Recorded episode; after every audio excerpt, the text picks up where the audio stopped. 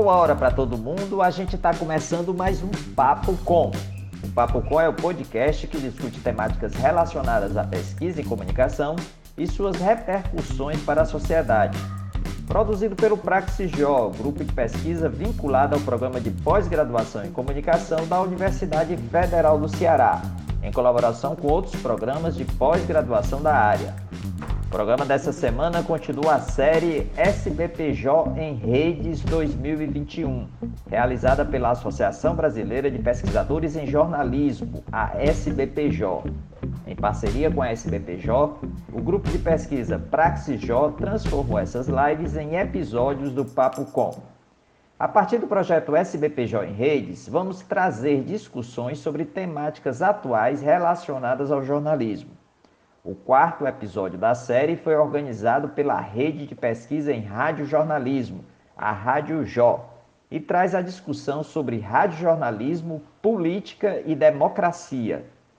Participam da prosa Madalena Oliveira, da Universidade do Minho, Sônia Virgínia Moreira, da Universidade Estadual do Rio de Janeiro, Luiz Arthur Ferrareto, da Universidade Federal do Rio Grande do Sul, e Manuel Fernandes Sandi, da Complutense de Madrid. A mediação do diálogo fica por conta de Valciso Culoto, da Federal de Santa Catarina, e Marcelo Kishinevski, da Federal do Rio de Janeiro. Pois vamos à nossa roda de conversa.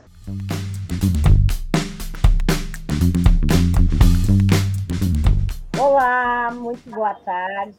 Está começando a live da Rede de Pesquisa em Rádio Jornalismo, a Rádio Jovem parte da série SBPJ em Rede, promovida pela Associação Brasileira de Pesquisadores em Jornalismo, a nossa SBPJ. Eu sou Valcinho Culoto, coordenadora da Rádio Jor, e junto comigo aqui, não exatamente ao meu lado, está o Marcelo Kishievski, eh, que também é coordenador da rede. Nós dois estaremos na mediação do encontro. Boa tarde a todas e todos. Boa tarde, Valci. É um prazer dividir essa bancada virtual com você, parceira de tantas produções acadêmicas. Né? A live de hoje tem um tema é, urgente, super importante, né? Rádio jornalismo, política e democracia. E ela foi pensada como um espaço de troca de ideias nesses tempos difíceis que a gente está vivendo, de polarização e de extremismo. Né? A gente entende que o jornalismo sonoro enfrenta uma série de desafios que são agravados pela pandemia de Covid-19, que já custou quase 600 mil vidas só no Brasil. Mas ainda assim é minimizada né, por autoridades, pseudo-especialistas, empresários. Né? Nesse contexto, a gente vê que emissoras de rádio vêm se tornando um palco de disputas, né, com programas de entrevistas, noticiários, muitas vezes abrindo espaço para discursos negacionistas. É, Marcelo, o radionalismo, aquele que persegue ou deveria perseguir um equilíbrio na representação dos acontecimentos da vida cotidiana, acaba se defrontando com vários dilemas. Quais são, né? Como contemplar a, o interesse público oferecendo aos ouvintes dados consistentes e não promover falsas simetrias, equiparando, por exemplo, fontes científicas e porta-vozes de desinformação. Como assegurar a liberdade de expressão e a preservação da democracia? Bom, vamos começar a sequência de apresentações com a professora Madalena de Oliveira, Madalena Oliveira, que é doutora em Ciências da Comunicação pela Universidade do Minho onde leciona cursos sobre comunicação e linguagens, semiótica, jornalismo e jornalismo sonoro. A Madalena tem uma rica trajetória como pesquisadora de rádio. É vice-presidente da Associação Portuguesa de Ciências da Comunicação, a SOPCOM, e coordenou entre 2014 e 2018 a sessão de rádio da, a, da ECREA, boa tarde aqui no Brasil, boa noite para você aí em Portugal, Madalena.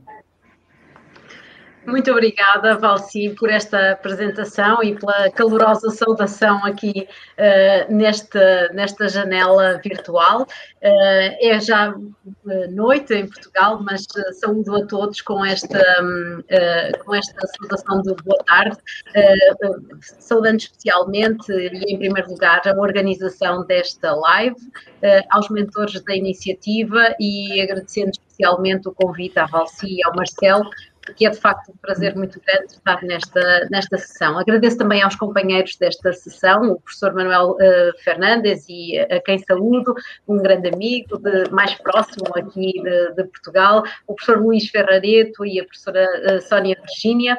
Uh, é uma honra e eu diria até uma grande responsabilidade partilhar esta mesa com nomes tão importantes nas nossas referências académicas.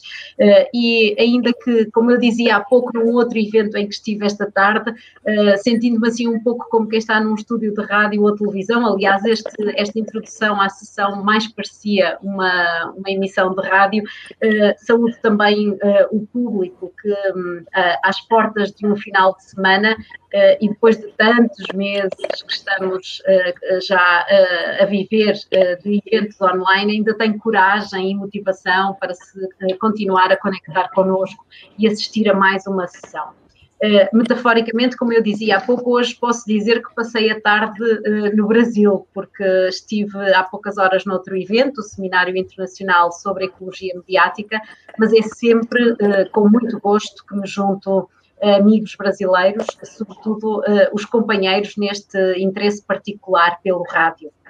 Uh, o tema que nos propuseram para esta tarde é extremamente vasto. Radiojornalismo, política e democracia não é fácil uh, abreviar uh, ideias em tão pouco tempo, mas compreendo o imperativo do momento que se vive hoje no Brasil. e, na verdade, o tema também é muito oportuno em Portugal, porque por estes dias estamos precisamente a poucas horas de terminar um período de campanha eleitoral para as eleições autárquicas, que são o correspondente às eleições para as prefeituras no Brasil eh, e que acontecerão eh, no próximo domingo. Por outro lado, é um tema eh, ainda mais importante se pensarmos que, hum, pela propensão que a política tem mais para o lado do espetáculo e de algum sensacionalismo, que a política é muitas vezes abordada especialmente em estudos sobre televisão e talvez menos em estudos sobre, sobre rádio o que vou fazer talvez não se encaixe propriamente ou totalmente no objetivo de debater a polarização política que se arrisca a viver uh, na paisagem radiofónica em alguns países, como o Brasil, e penso que o Manuel Fernandes também falará um pouco disso a propósito do exemplo de Espanha.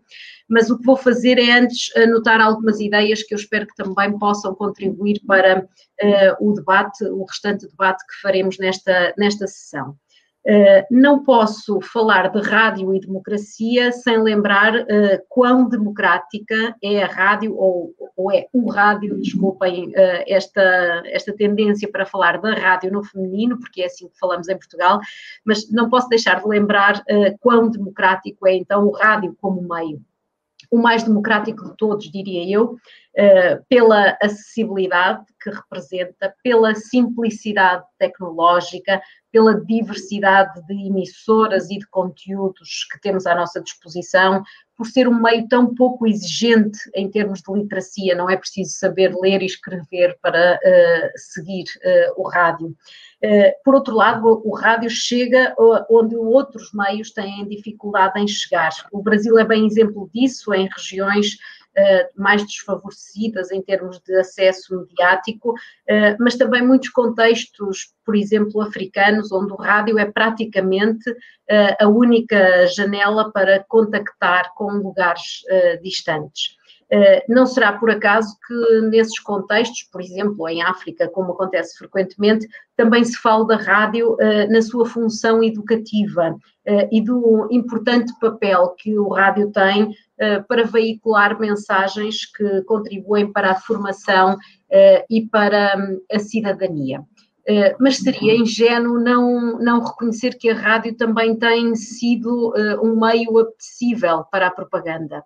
É isso que conta a história da rádio e todos a reconheceremos, de Hitler, por exemplo, que reconhecia que a rádio era uma arma terrível uh, nas mãos de quem dela fizesse uso, e ele foi um exemplo claro desse uso que se poderia fazer com o rádio, uh, de Mussolini, de Franklin Roosevelt nos Estados Unidos, ou de Perón na Argentina, uh, e do próprio Salazar em Portugal, que era deslumbrado pela rádio, muito mais deslumbrado pela rádio do que alguma vez foi pela, pela televisão, que dizia que lhe fazia mal aos olhos. Uh, dizia ele que a rádio era a caixinha que conseguia levar mais longe a sua voz e era por isso que se sentia muito atraído por este meio. Uh, e de facto, de um modo geral, pensando naquilo que foi o rádio para diversos regimes políticos, uh, a amplificação do discurso político foi sempre, em muitos momentos, o que fez da rádio um meio tão apelativo para determinados regimes políticos. E no caso português, eh, não podemos esquecer ainda eh, o que foi o papel do rádio na Revolução dos Cravos, na Revolução de Abril, a revolução que quebrou com eh, a democracia, com vários, vários anos de democracia, várias décadas de, de, de ditadura, perdão, e instaurou a, a, democracia em Portugal. Aliada das, das forças militares que desencadearam a revolução, a rádio foi uh, o trampolim para os movimentos que marcaram essa noite histórica uh, do 25 de abril de 1974. Um, apesar de, de, hoje a política ser de alguma maneira mais condizente com, com as leis do espetáculo, como eu dizia há pouco, e portanto de ser mais atraente para a TV, é ainda uma dimensão importante da informação radiofónica, porque a rádio continua a ser um meio distante de um certo sensacionalismo próprio dos tabloides e da, e da televisão, um meio que tem boa cotação nos rankings de credibilidade. Ainda recentemente, um estudo de, europeu dava conta de que o rádio era o meio mais credível uh, para a maioria do, do, do, público, das audiências, conseguindo por isso a confiança dos, dos ouvintes, sem ter perdido ao mesmo tempo a dimensão emotiva que há na palavra dita no caso português, eh, mas imagino que também noutros contextos, a rádio presta-se também à participação do ouvinte eh, no espaço público, eh, em programas de antena aberta ou de fórum que convidam os ouvintes a participar, emitindo os seus próprios comentários relativamente a temas da atualidade política, um formato que de resto as televisões também já copiaram. E nisto a, a, o rádio tem tido um papel ímpar de debate participativo que eh, eu julgo que ainda assim não se deve confundir com aquilo que vemos acontecer nas redes sociais, que são muito abertas a uma partilha sem qualquer tipo sem qualquer tipo de filtro. Uh, e pensando de novo em Portugal, uh, penso também que hum, não posso ignorar o papel que as rádios locais têm tido num processo de descentralização da política, eh, que não tem espaço na mídia nacional. Eh, é de facto eh, por essa atenção ao que é próximo, ao que é hum, mais local, mais distante dos grandes centros urbanos, que as emissoras locais também têm um papel importante para uma política local. É um caráter de proximidade que se está de alguma maneira a perder, eh, porque tem acontecido muito a compra de emissoras locais por eh, grandes grupos económicos que fazem retransmissão eh, de outras emissões, mas que é importante recuperar e eu diria mesmo cultivar. Por outro lado, a rádio, o rádio também é um meio que dá voz aos próprios políticos em, em, em diversos espaços, tem espaços de comentário em algumas emissoras, onde estes políticos alargam às audiências de rádio Uh, os seus manifestos políticos, digamos assim. E eu julgo que é esse o perigo que se sente sempre uh, em momentos de grave crise política, uh, como a que hoje se vive, hoje em dia se vive no Brasil, que é o perigo de se confundir a promoção de informação esclarecida e esclarecedora com informação interessada. Uh, os movimentos de instrumentalização, e encaminho-me para terminar, de instrumentalização da rádio, uh, estão hoje favorecidos por um conjunto de circunstâncias que nos devem preocupar a nós, especialmente, que nos identificamos com a pesquisa uh, neste, neste meio.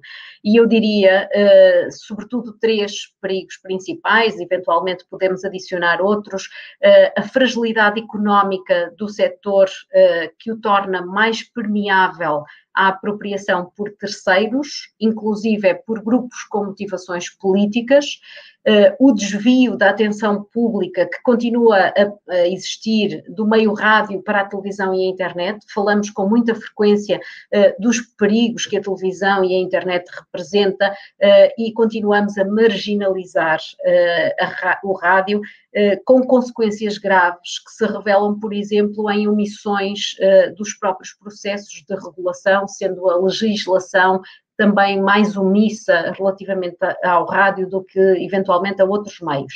E finalmente, eh, diria, falaria também do esvaziamento da prática jornalística de muitas redações de rádio em benefício de uma cultura eh, cada vez mais musical e voltada uh, ao entretenimento, ou então uma, um, redações que estão reféns de informação veiculada por outros meios, sem uh, um verdadeiro trabalho uh, de investigação uh, jornalística. Para terminar, diria que continuamos a ter na rádio ou no rádio a vantagem de este não ser propriamente um meio viral, como o são outros. O som é muito menos viral uh, do que a imagem, por exemplo, uh, mas há ainda assim um uh, enorme poder naquilo que ouvimos dizer e que repetimos e que exige seguramente bastante mais debate.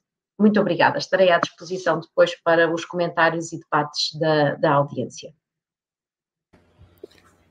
Perfeito, obrigado, Madalena. Agora sim, eu estou com o áudio restabelecido, democilado exatamente na hora que você tocou o áudio.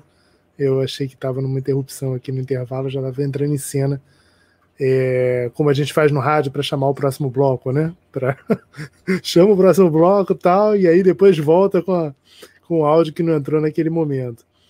Mas maravilha, muito instigante essa apresentação. Já tem questão aqui aparecendo no chat e a gente vai é, retomar as questões é, do público já já, mas antes a gente vai ouvir outro grande nome dos estudos radiofônicos né, em nível internacional, Manuel Fernandes Sandi, é professor titular do Departamento de Jornalismo e Comunicação Global da Universidade Complutense de Madrid, onde atua também como coordenador adjunto do curso de doutorado em jornalismo. Manuel dirige a revista Estúdios sobre o Mensaje Periodístico e é autor de mais de 50 publicações, entre elas o livro Los, Los Orígenes de la Radio en Espanha. Tem que né, trabalhar os R's aqui, Perfeito. tanto dos gaúchos quanto dos, dos espanhóis, para a gente poder pronunciar corretamente o nome do livro de Manuel, que é um livro de referência sobre a história do rádio na Espanha. Né? Buenas noches, Manuel. Es un placer tener su contribución en esta charla. Uh, sé que hablas muy bien en, en portugués, mm. pero uh, arreglamos que, que, su presentación será eh, en, en, castellano para después eh, contestar las, las preguntas de, de, la audiencia em português. Isso. Muito obrigado, Marcelo. Eu gostaria de agradecer á Asociación Brasileira de Pesquisadores de Jornalismo pelo, pelo convite, especialmente a, ao Marcelo e a Valsi. É unha grande honra para min facer parte desta live con tan respeitados colegas. Gostaria de aproveitar esta oportunidade tamén para expresar públicamente miña admiración pelo nivel dos estudos de radio no Brasil. Eh, peso desculpas por non me atrever a facer miña presentación en portugués, mas acho que só posso tornarme o portugués máis fluinte así en botecos, botiquins, mas aínda non, non dá para, un evento así tan, tan formal, tan académico. Eh, eu vou focalizar miña intervención no, no papel que o radio ten desempeñado na polarización da media e da política.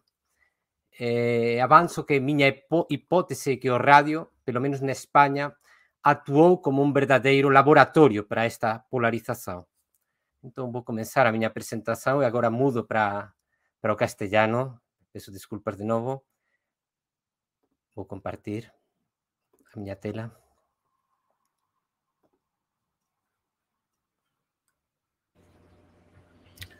Creio que é, é preciso habilitar compartilhamento de tela. Né? Sim, sim, sim. Estou, estou agora. Ah, desculpem. Nos bastidores temos o apoio, o auxílio luxuoso de nossa diretora da SPPJ, Laura Stort.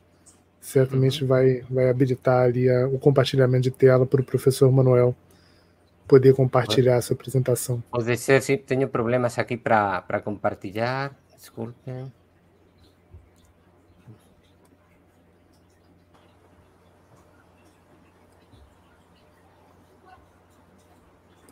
Melhor assim.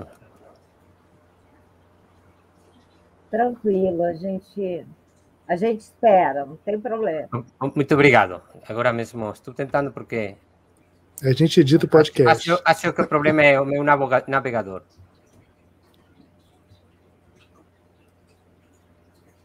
Eu também já, já caí duas vezes aqui, voltei, acho que vocês nem viram. Eu acho que agora é assim.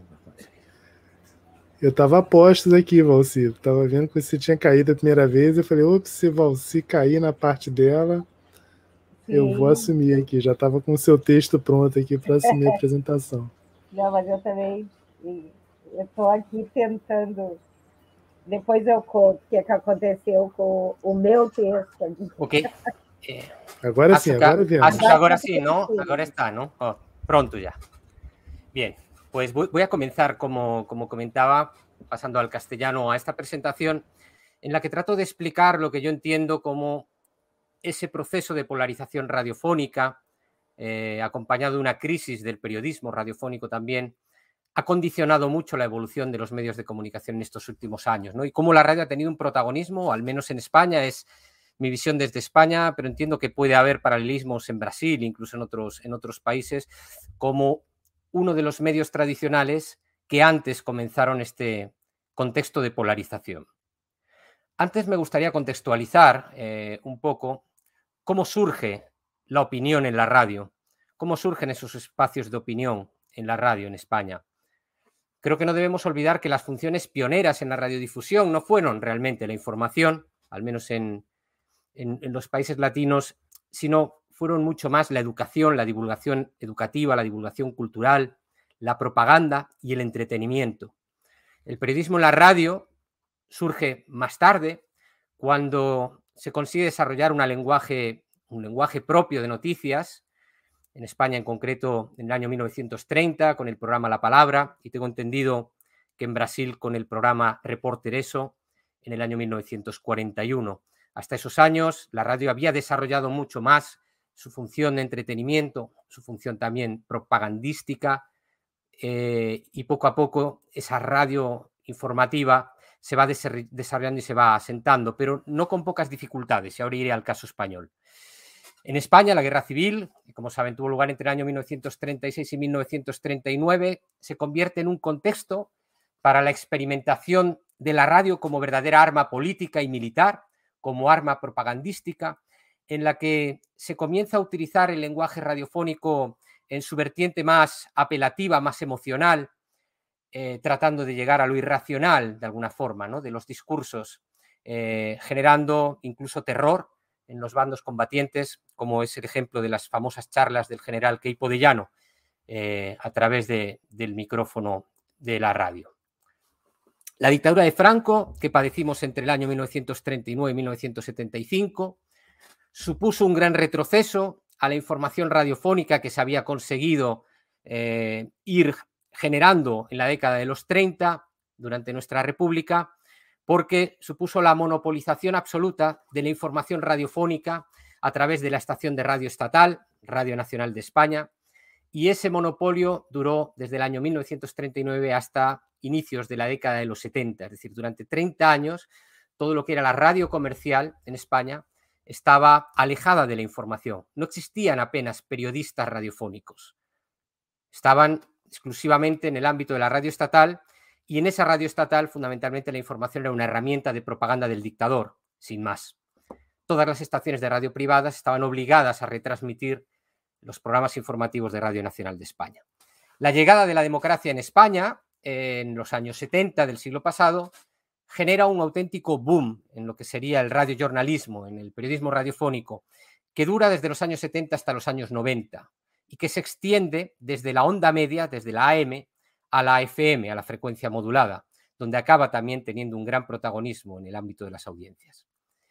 Pero algo sucede importante en los años 90, en la segunda mitad de los 90 especialmente, y es que la programación de radio generalista, que denominamos aquí en España, que sería, entiendo que el talk show, ¿no? El talk show que, que ustedes, como ustedes denominan, para no confundirlo con los formatos de All News, de Todo Noticias, que no son exactamente lo mismo en España, introduce el fenómeno de la tertulia, que viene a ser una importancia creciente, una intervención creciente del género de opinión en comparación con el género de noticias en la radio española, en la radio generalista española. Estas tertulias van ganando protagonismo y se convierten realmente en el antecedente de lo que va a ser la polarización mediática que padecemos en nuestros días. Por tanto, entiendo que la radio se convierte en el primer medio de comunicación tradicional en experimentar, al menos hasta los niveles ¿no? que aquí conocimos, ese uso de la polarización. Estamos hablando de finales de los 90, fundamentalmente veremos que es en el siglo XXI, con el siglo XXI, cuando ese movimiento se intensifica. ¿Cómo se refleja esa actuación de la radio en la polarización? Lo que yo considero que la radio se convierte en una especie de laboratorio de la polarización mediática y política. Se refleja de varias formas. En primer lugar, por el número de minutos que se comienzan a dedicar a la opinión en la programación, en, además en los horarios más destacados, donde se concentra más audiencia, y siempre en detrimento de lo que son los minutos de información. Comenzamos también a ver cómo en los talk shows los políticos, los periodistas, expresan sus opiniones estructuradas siempre en un eje claro izquierda-derecha, generalmente ejes muy vinculados también a las posiciones partidistas de los distintos partidos políticos de lo que podríamos considerar el sistema democrático liberal. Y hay incluso una tendencia creciente a lo largo de esos años, en lo que hoy en día ya prácticamente es no una tendencia, sino una constatación, a que los propios presentadores de estos programas radiofónicos, los áncoras, optan incluso por un posicionamiento político cada vez más explícito, rompiendo de alguna forma esos límites clásicos entre información y opinión y haciendo esos límites cada vez más confusos. De alguna forma esas reglas clásicas del radiojornalismo, del periodismo radiofónico son completamente rotas en, ese, en, ese, en esa coyuntura. En las estaciones de radio vamos viendo cómo esa figura del colaborador, del tertuliano, del opinador, comienza a ganar una gran importancia y va desplazando a la figura de los periodistas. Empezamos a ver también cómo las redacciones de muchas de estas emisoras de radio, si no se vacían, sí se empiezan a desabastecer de periodistas. La información radiofónica comienza a, digamos, caer en una deriva que voy a tratar de explicar ahora. Porque ¿cuáles pudieron ser las razones para esta transformación de la radio generalista en la que el pilar fundamental era la información y el entretenimiento, a una radio generalista en, la que la opinión fue ganando cada vez más peso. Digamos que, bajo mi punto de vista, la mayor eh, causa o el factor más importante al que podemos aludir es la estrategia de segmentación. Es decir, podemos ver detrás de esta transformación de la radio generalista razones fundamentalmente financieras y económicas, incluso más que políticas, yo diría. Las consecuencias políticas son un reflejo de esa estrategia financiera y económica de las empresas radiofónicas, porque la polarización surge en aquel momento como una estrategia de segmentación de la radio generalista. La crisis financiera del año 2008, bueno, del año 2008 a 2015-16, que azotó nuestros países, lo que actuó fue como un verdadero, verdadero acelerador de este proceso los empresarios de radio se dieron cuenta de que la manera que tenían para poder incrementar el consumo de radio generalista se, basaba o querían basarla en el posicionamiento ideológico de estas emisoras. Por tanto, las empresas incentivaron esa polarización ideológica de estas emisoras.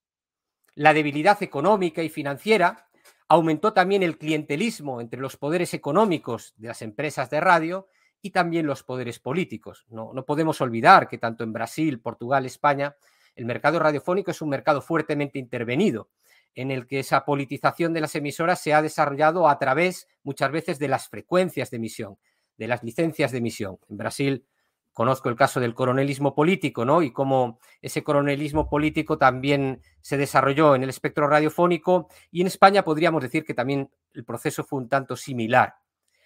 Además, la extensión de las redes sociales, de los medios digitales, impulsaron a la radio a reforzar su ideologización. ¿Por qué? Porque de alguna manera esa función informativa de la radio se ve desplazada por la inmediatez de los medios digitales. Y para tratar de buscar, de alguna manera, recuperar su capacidad de influencia en el nuevo escenario mediático, entiendo que esa radio generalista se abrazó a esta fórmula de la opinión, a esta fórmula de, la ideologización, para tratar de cautivar y captar su audiencia. La, ideologización, por tanto, formó parte de una espectacularización de las narrativas. De alguna manera, también eso nos ayuda a, entenderlo. Cuanta más ideologización en los medios, mayor es el espectáculo. Y estamos asistiendo a, ese gran, a esa gran lucha, yo entiendo, entre espectáculo e información, en la que, desgraciadamente, a estas alturas podemos decir que el partido lo va perdiendo la información frente al espectáculo, ¿no? prácticamente en todos los medios digitales. De tal forma que esa ideologización, sumada al espectáculo, provoca que los formadores de opinión más radicales poco a poco van ganando espacio, van ganando minutos, van ganando tiempos, van incluso colocándose en diferentes medios de comunicación. Y la radio en, esos años se convierte en un verdadero laboratorio de polarización en España entre los medios tradicionales. De tal forma que muchas de esas estrategias que vimos en la radio en la primera década del siglo XXI lo hemos visto cómo se reproducía en la televisión en la segunda década del siglo XXI también. El discurso es monopolizado por un pequeño grupo de periodistas y políticos que terminan estableciendo la agenda mediática, social y política. Y voy finalizando. Vamos a ver cuáles son las consecuencias, de alguna manera, de todo esto, ¿no? Eh, que por supuesto no ha salido gratis. En primer lugar, el sistema de, de medios en el sur de Europa, podríamos definirlo como hicieron Hagen y Mancini, como un sistema polarizado y pluralista. Tenemos diferentes medios extremadamente polarizados entre sí y ahora veremos el salto más peligroso que estamos viviendo ya esto sí en estos últimos años. Esa polarización que estaba enmarcado dentro de lo que era el esquema de la democracia liberal, liberal y los ejes izquierda y derecha, está derivando en una falsa polarización o en una nueva generación, digamos, dentro de esa polarización, o una nueva fase de polarización mucho más peligrosa, en la que la polarización comienza a ser falsa porque comienza a enfrentarse democracia y fascismo, dando a entender que la democracia es la postura izquierdista y en cierto modo el fascismo se, se disfraza de, una, de una falsa moderación de derechas. Y eso creo que es ahora mismo el gran problema de nuestro tiempo. La radio lo que está viendo es que se está diluyendo su relevancia informativa dentro del ecosistema de medias. El mejor ejemplo es la crisis de los formatos all news que se están viviendo en España, entiendo que también en Brasil, con CBN, etcétera, verdaderas dificultades ¿no? para proseguir formatos que han sido un ejemplo ¿no? desde los años 90. Eh, Estados Unidos, por supuesto, antes, pero desde los años 90 han sido un ejemplo de lo que podía ser la radio informativa. El nivel de credibilidad de la radio ha caído considerablemente, a pesar de que en algunos estudios se siga mencionando que la radio es el medio que mantiene una mayor credibilidad de los medios tradicionales, las comparativas de muchas investigaciones nos vienen a decir que la radio ha caído en credibilidad respecto a hace 20, 30 años. El público está siendo educado o ha sido educado ya para consumir a los medios de comunicación en base a su posición ideológica y esto tiene un efecto tremendamente perverso, perverso para la industria periodística. Y es que finalmente la audiencia acaba identificando a sus medios más distantes ideológicamente como productores de fake news, como productores de desinformación. ¿eh? Es decir, no se consigue identificar la información de calidad en los medios que sean rivales ideológicamente. Al revés, se asocian con fake news. Y por supuesto, todo este debate es azuzado, es estimulado por los políticos, ¿no? Que les pueda interesar esa, situación. Más consecuencias, una degradación de nuestras democracias frágiles Eh, desgraciadamente nuestras democracias son frágiles, son jóvenes, no tienen la madurez de otros países en los que también hemos visto cómo esta polarización está dañando esas democracias. El huevo de la serpiente también ¿no? se, ha, se ha sentado en esas otras democracias, en las nuestras todavía con mucho mayor riesgo. La siguiente consecuencia en la que yo pienso que la radio en España ha tenido cierta, cierta responsabilidad, no la única, por supuesto, pero cierta responsabilidad, es la emergencia de partidos de extrema derecha que llegan a tener incluso capacidad de gobernar. En España ya tenemos un partido de extrema derecha que es la tercera fuerza parlamentaria, cuando hace 10 años no tenían ni siquiera representación parlamentaria. Ya no quiero hablar de Brasil, como ustedes saben la situación que tienen allí el conflicto se comienza a privilegiar para conseguir lograr los objetivos económicos las empresas y los objetivos políticos los partidos políticos. Además, la lógica del algoritmo lo que está reforzando esta polarización. Las personas tienden solamente a ver, a escuchar lo que quieren escuchar, lo que quieren ver, con lo cual ese debate público se empieza a estructurar en torno a cuestiones que son polarizantes, esos ejes ideológicos de debate van gradualmente reduciendo la importancia de los temas de debate para realmente llevar el conflicto a la percepción del otro, que es lo más peligroso, ¿no? Ellos y nosotros. De tal manera que la verdadera polarización entre democracia y fascismo que está amenazando nuestros sistemas, como decía antes, hoy en día está muy camuflada por ese viejo eje izquierda-derecha. Entonces, digamos que es todo un proceso ¿no? de aprendizaje de la audiencia, un proceso también de estrategia empresarial y política, en la que, bajo mi punto de vista, la gran víctima son nuestras democracias, nuestros sistemas sociales, y ahora en el debate entiendo que tendremos más tiempo para hablar sobre todo ello, donde probablemente la única vacuna, la única vacina que, tenemos es precisamente el periodismo radiofónico de calidad y un proceso de eh, reformulación de estas estrategias empresariales que han acabado siendo realmente nocivas. Muy obrigado.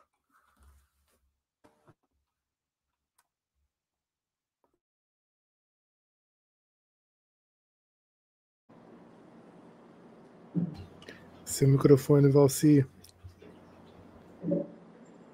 Opa, eu tinha aberto, mas está tá meio confuso aqui. Então, maravilha, agradeço ao, ao Manuel, né? uma ótima exposição aí, junto com a da Madalena e os outros que virão. Uh, teremos bastante, bastante, questo, bastante questões aí para o debate. Na sequência, nós vamos ouvir uma das, das nossas referências aí, uma das nossas pioneiras nos estudos, estudos radiofônicos no Brasil, a professora Sônia Virgínia Moreira. É, ela é do programa de pós-graduação em comunicação da, da UERJ, Universidade Estadual do Rio de Janeiro, jornalista formada pela Gama Filho, é, tem mestrado em jornalismo pela Universidade do Colorado e doutorado em Ciências da Comunicação pela USP. Sônia foi uma das fundadoras do nosso grupo parceiro aí, o nosso grupo de onde todos viemos, né? que é o grupo de pesquisa Rádio Mídia Sonora da, da Intercom. Uh, também é pesquisadora sênior de duas redes internacionais, uh, de Old, Old of Journalism da Universidade de Munique e de International Media Research Project da Universidade de Columbia. Está tudo borrado aqui. Eu vou, vou, vou fazer uma, uh, uma parte aqui. Uh, eu fui imprimir, né, para não ficar lendo aqui no computador e ficar enxergando você. E, e fui imprimir numa, numa papelaria que perto de casa e enchi de álcool gel, borrou tudo. De álcool, de álcool mesmo. É as coisas da pandemia, né? Pandemia. Para poder ler melhor. E daí fui botar álcool e borrei tudo. Então, estou adivinhando algumas coisas aqui. Desculpe. Uh, bom, a Sônia ainda lidera o grupo de pesquisa Geografias da Comunicação, que é certificado pelo CNPq. Boa tarde, Sônia. O microfone é seu. Uma Uma satisfação tê-la aqui. oi, Valci, oi, Marcelo, Madalena, é, Manuel, é, Ferrareto. Um prazer mesmo estar aqui junto com vocês. É, e o Marcos Paulo, que sumiu da telinha, que estava aí no iníciozinho, né? Mas eu gostaria, antes de tudo, dizer. Tá lá, o Marcos Paulo está lá na. Está lá na plateia, lá junto com o povo. tá bom, então. Mas eu queria só fazer um adendo, porque lá no início dos estudos de rádio no Brasil, Doris Hausen Federal do Rio Grande do Sul, Povo de Porto Alegre e eu, as duas, doidas, começando a fazer algumas coisas, mas é um extremo prazer mesmo estar aqui hoje com vocês. E eu queria começar agradecendo o convite da Associação Brasileira de Pesquisadores de Jornalismo, SBPJ, a Rede de Pesquisa em Rádio Jornalismo, a Rádio Jor, e especialmente Valci e Marcelo, as duas a associação e a rede juntas nessa parceria, fazendo essa conversa transatlântica né, sobre as correspondências, as imbricações e as pertinências de um tema como esse, que é importante, que é rádio jornalismo, política e democracia, como todos já disseram. É, eu, eu fui fazendo algumas anotações, pensando em várias coisas que a gente poderia conversar hoje, tentando sistematizar um pouco é, as ideias para essa nossa conversa. E eu começo dizendo que, claro, como a Madalena disse, Manuel também, o rádio é um meio naturalmente democrático no fazer e no escutar, ele é simples e acessível tem nas pessoas que fazem a sua programação o seu maior investimento, técnicos, roteiristas, jornalistas, produtores, e tem na sua audiência escuta atenta e a maior parte das vezes fiel. A figura do comunicador de rádio é muito presente no nosso país.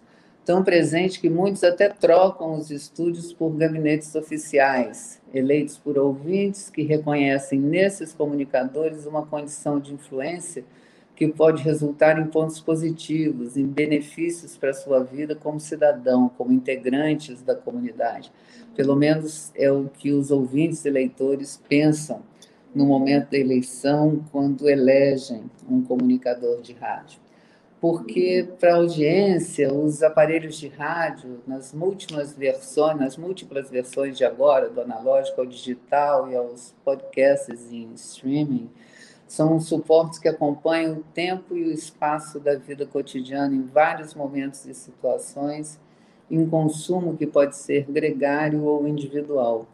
Então, quando falamos das possibilidades de produção e das condições de audição, falamos sempre de pontos emissores e de recepção que podem estar em cidades de vários tamanhos, nas zonas rurais, nas aldeias indígenas, nas escolas, nas universidades e mesmo em programas que são feitos é, especialmente por e para presídios ou hospitais. É, são várias experiências. O fato é que estamos sempre tratando das mesmas partes constituintes: emissoras e ouvintes, produtores e receptores, jornalistas e cidadãos, audiência. A mim impressiona sempre a capacidade do rádio de transmitir informação e manter os ouvintes cientes do que está se passando ao redor. Quem escuta rádio sabe o que está acontecendo. A gente tem todo esse contexto hoje é, de desinformação, mas é, o rádio ainda consegue essa, essa escuta é, atenta e, e que as pessoas sabem o que está acontecendo. Falamos de prestação de serviço e ainda do jornalismo como atividade de informação e de comunicação e também como serviço para a sociedade. E a informação local predomina nas rádios de bairro, nos canais comunitários, em sistemas de alto-falantes e de caixas de som, que são os usos mais democráticos é, do rádio, e também nas rádios web, nos canais de rádio na web, misturando música, anúncios que podem ser comerciais ou de interesse público, avisos e sempre com a informação junto. A informação é matéria-prima do rádio jornalismo. e a forma de tradução mais eficiente da característica democrática do rádio como meio de comunicação que está em todo lugar, muitas vezes tão integrado à rotina das pessoas que passa até despercebido, incorporado ao espaço conhecido. Mas esse ato de desperceber, desperceber, considerando a instantaneidade e a fluidez da informação no rádio, traz, para além de uma vantagem, uma circunstância de risco. O rádio, como veículo de informação, de notícias, desperta entre políticos o desejo do seu uso como instrumento de poder. Poder político de ditar as regras, de influenciar o quadro normativo, de controlar as concessões e assegurar a distribuição das permissões. Claro que o mundo digital alterou bastante essa situação do poder concessionário, mas é fato que portarias, decretos e outras normas legais ainda influenciam o funcionamento do meio e, em alguns casos, a autonomia do profissional da área. Então, a produção de conteúdo acaba sendo um lugar de enfrentamento, enfrentamentos partidários e de disputas eleitorais. Basta considerar o uso do rádio pelos políticos aqui no Brasil, muitos deles donos de emissoras ou de mídia digital com produção e áudio. Por isso, eu gostaria de assinalar uma questão, e ela tem a ver com rádio-jornalismo e democracia em ambiente de insegurança. No Brasil, a desigualdade econômica e atos de violência praticados contra jornalistas estão vinculados a interesses políticos, econômicos ou do crime organizado e têm impacto direto no exercício da profissão de jornalista, provocados por coberturas jornalísticas ou qualquer material informativo que interfiram nos interesses desses grupos os riscos para os jornalistas, entre eles os radiojornalistas, claro, são expressivos e, infelizmente, frequentes. Os números de 2020 dos relatórios da Federação Nacional dos Jornalistas, a FENAGE, da Associação Brasileira de Emissoras de Rádio e TV, a BERT, expõem a vulnerabilidade dos profissionais, independente da região em que eles trabalham. Muitos jornalistas são vítimas de ameaças ou intimidações agressões físicas e virtuais, assédio moral e assédio laboral, além da interferência de ações judiciais interpostas por aqueles com poder econômico ou político que se sentem prejudicados pela cobertura jornalística. Segundo a Abert, aí aspas, a judicialização do jornalismo tem o claro objetivo de tentar frear o trabalho da imprensa, na maioria das situações, a justiça determinou o pagamento de indenizações por danos morais aos autores das ações, mas a retirada do ar e a proibição de divulgação de matérias jornalísticas também dominaram os casos, que denunciavam esquemas de corrupção e escândalos envolvendo políticos e foram questionados em ações movidas pelos alvos das matérias. Para a gente ter uma ideia, das 24 decisões judiciais no ano passado, segundo a BERT, 15 foram contra o trabalho da imprensa. Então, é, é, eu é, reuni alguns dados do relatório da BERT da FENAGE de 2020. O relatório da BERT tem o título Violações à Liberdade de Expressão e mostra, por exemplo, que Vandalismo é uma violência exclusiva das emissoras de rádio, com invasão e destruição de equipamentos. Roubos e furtos de jornalistas acontecem durante coberturas jornalísticas. Em 2020 foram cinco casos, mas isso representou um aumento de 400% em relação a 2019. As mulheres jornalistas foram as mais afetadas. Atentados acontecem mais com jornalistas de rádio e TV que cobrem cidade política e ameaças acontecem em maior número com jornalistas de rádio, TV e sites que cobrem política, cidade, geral e esportes. E censuras, que são as, as tentativas de impedir a circulação de informações ou opiniões que são frequentes com jornalistas de rádio e TV, algumas vezes até expulsos é, de coberturas. É o que diz o relatório da FENAGE da ABERT. Já o relatório da FENAGE, que se intitula Violência contra Jornalistas e Liberdade de Imprensa no Brasil, mostra, por sua vez, que, em termos geográficos, o Distrito Federal concentra hoje o maior número de casos, 43% dos casos de agressões a jornalistas. Jornalistas homens são as vítimas mais frequentes, 65%. Mas no conjunto da mídia, o relatório da FENAGE mostra que o jornalismo de rádio não é o mais afetado, com 4% de algum tipo de violência. A TV vai predominar com 24%, seguido pelos blogs, portais eh, e sites de notícia, e pelos, com 19%, e pelos jornais, com 17% dos riscos profissionais. E aqui é interessante recuperar, já encaminhando para finalizar, é, o que a Sally Hughes, que é professora da Universidade de Miami, estudiosa de jornalismo no México e em países da América Hispânica, o que ela e Chapel Lawson resumiram em um artigo de 2005 como os obstáculos na América Latina para o fortalecimento e a sustentabilidade da produção profissional de um jornalismo investigativo, independente e focado no cidadão. As barreiras incluíam fragilidade do Estado de Direito, resquícios de legislação autoritária, propriedade oligárquica de meios de comunicação, padrões jornalísticos desiguais, acesso limitado da audiência a fontes diversas da informação. Em 2019, a gente teve a oportunidade de trabalhar junto e ela trouxe essas informações, que também do Brasil e também do México e a América Latina, e trouxe o foco para os casos de violências contra jornalistas que vão omitir uma série de outros riscos e a forma como os jornalistas reagem a eles. Tem, inclusive, um texto muito interessante é, da Adriana Amado, da Argentina, que ela publicou os resultados de estudo sobre o assunto em 2019 na revista Lumina, editada pela Federal de Juiz de Fora. Há muitos pontos dessa releitura que coincidem com a situação dos radiojornalistas no nosso país, porque mostram que, em diferentes graus, os jornalistas, radiojornalistas, são alvos de políticos populistas que deslegitimam pessoal e profissionalmente os jornalistas e as apurações de notícias. O assédio político ou partidário corresponde a uma cultura política que, que define os jornalistas como oposição, e isso fomenta outro risco de origem cultural, com ênfase no discurso contra o jornalista, cuja representação mais frequente é hoje o assédio online.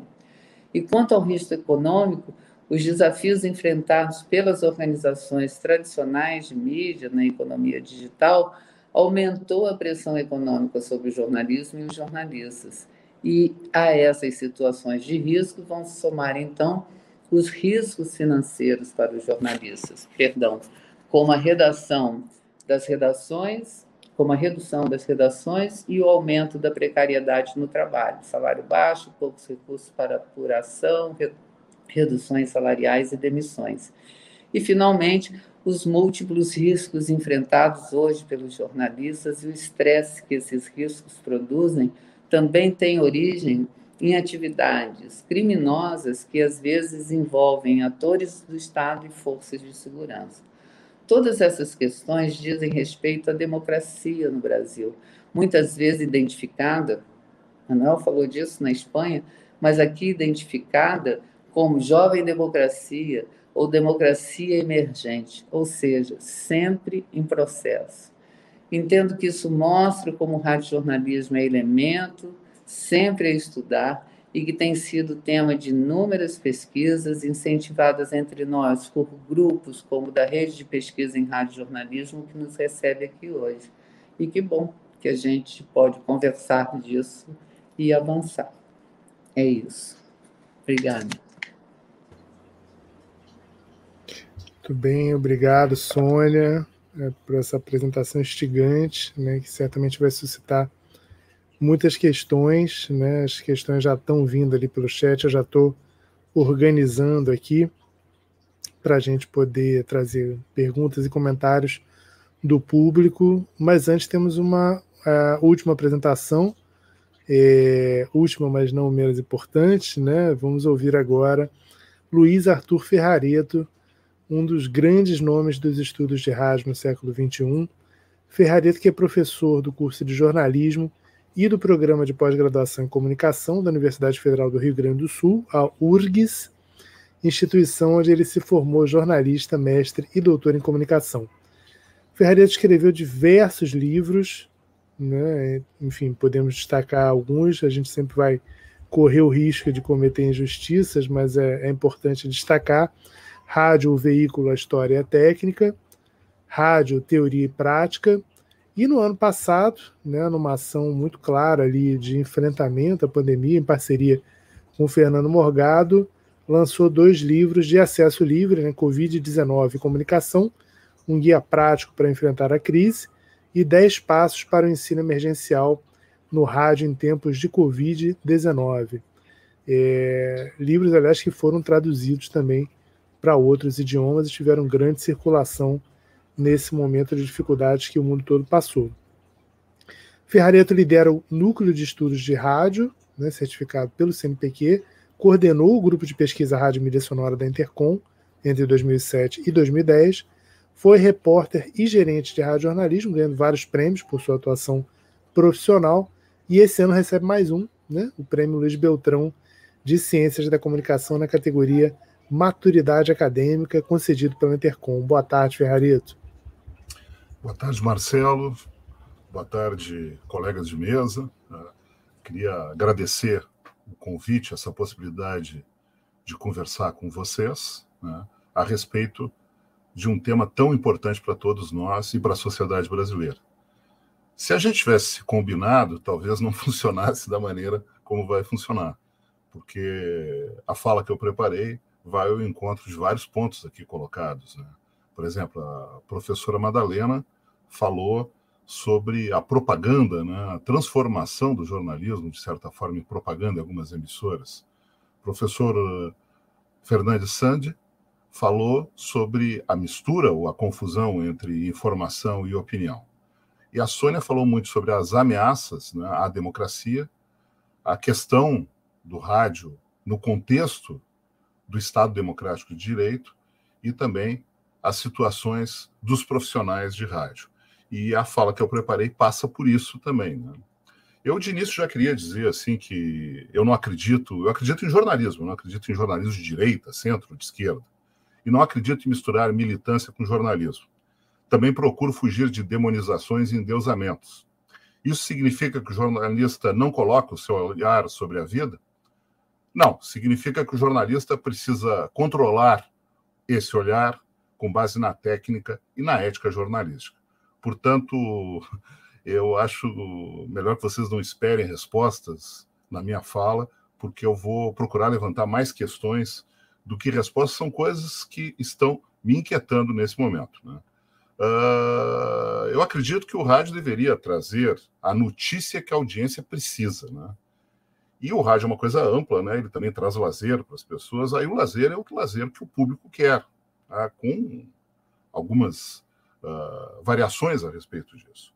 Mas notícia e lazer são duas coisas totalmente diferentes e precisar e querer também são coisas diferentes. Né? E nesse contexto, o que me preocupa imensamente nesse momento é um fenômeno que ganhou muita força aí, talvez transbordando das redes sociais para o rádio, que é o que eu vou chamar aqui, não sei se a expressão é adequada ou não, de jornalismo de bolha. Esse jornalismo, eu insisto, entre aspas, porque não é jornalismo, é propaganda política.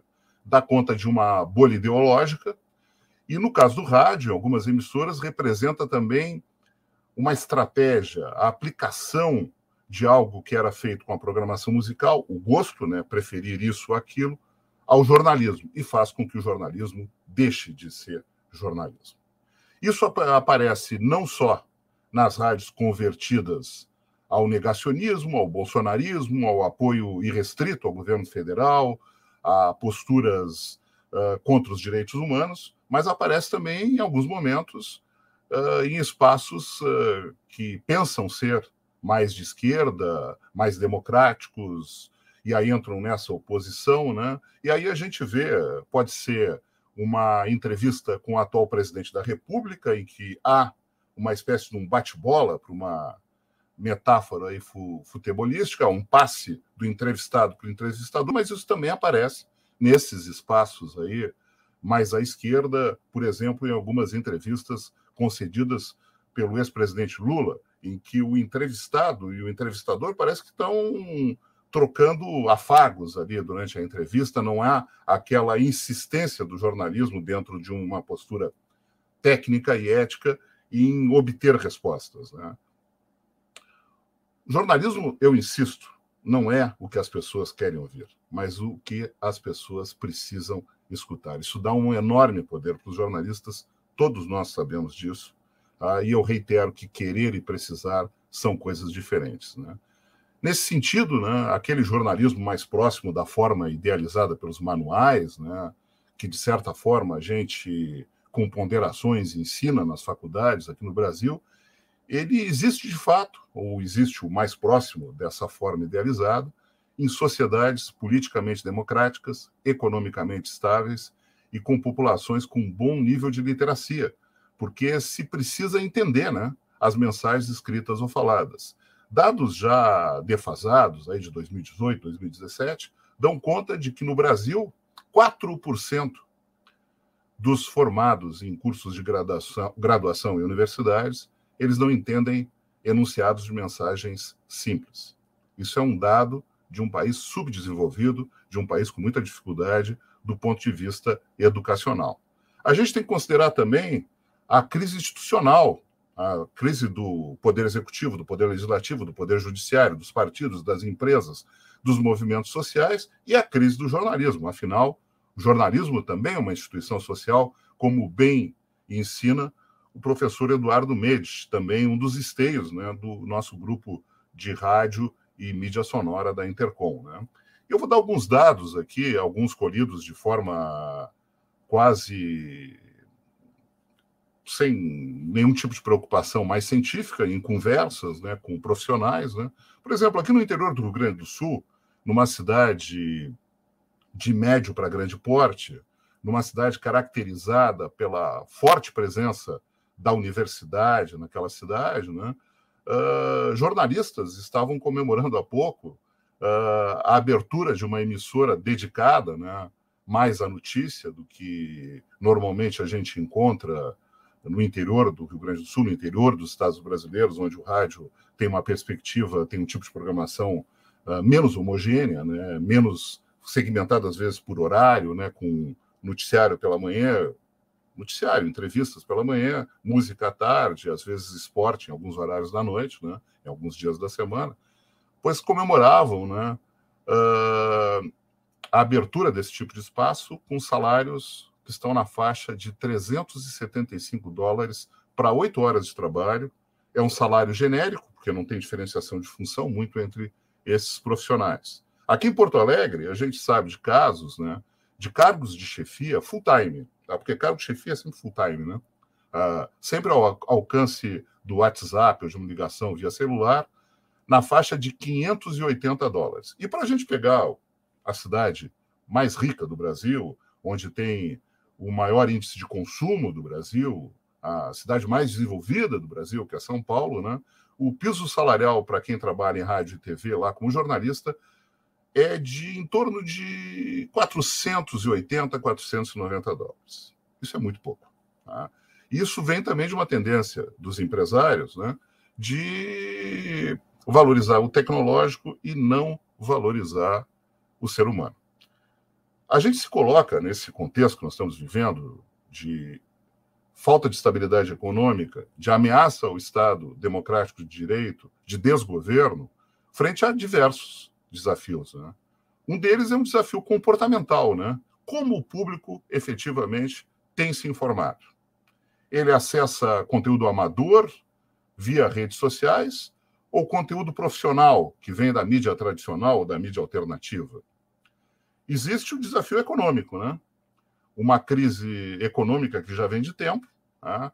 projetos e mais projetos, soluções uh, de um lado neoliberais, outras que não são tão socialistas assim, ou tão focadas no social e acabam dando continuidade a projetos também liberais, né? há uma crise no modelo de negócio da comunicação profissional, alguma crise no gerenciamento.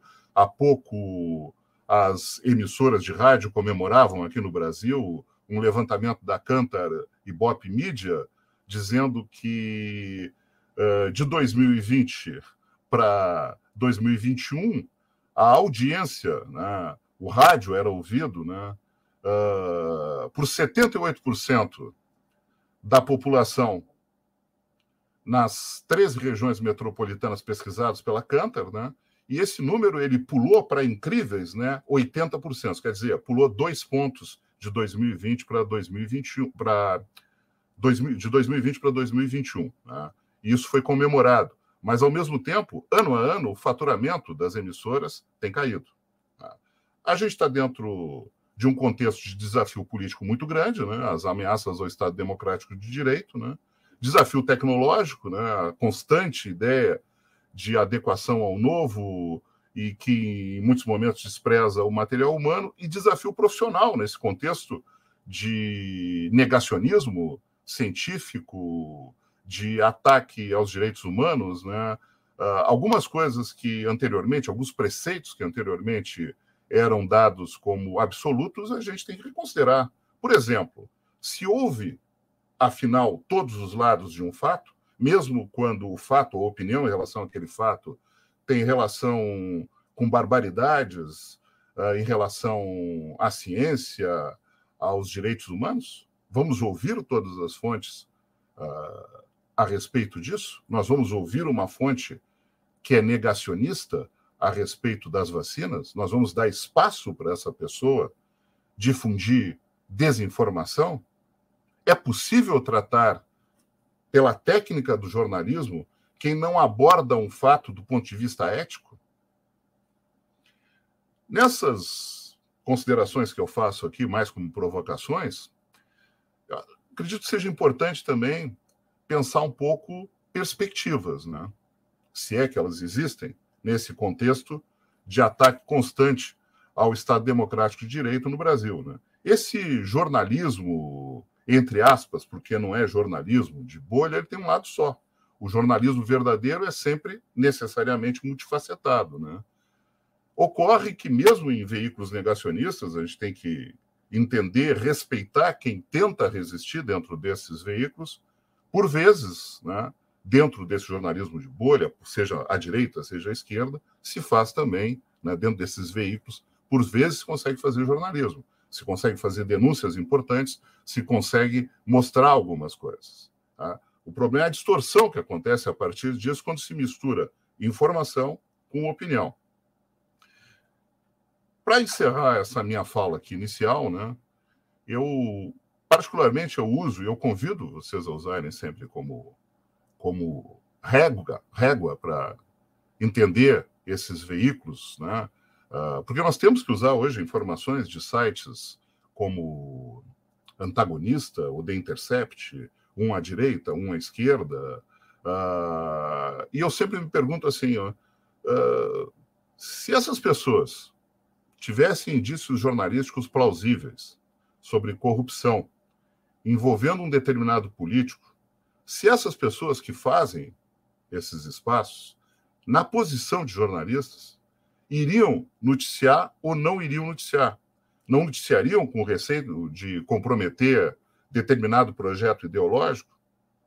Se não noticiarem, e se esses indícios forem realmente plausíveis, essas pessoas deixam de ser jornalistas. Para mim, é simples assim.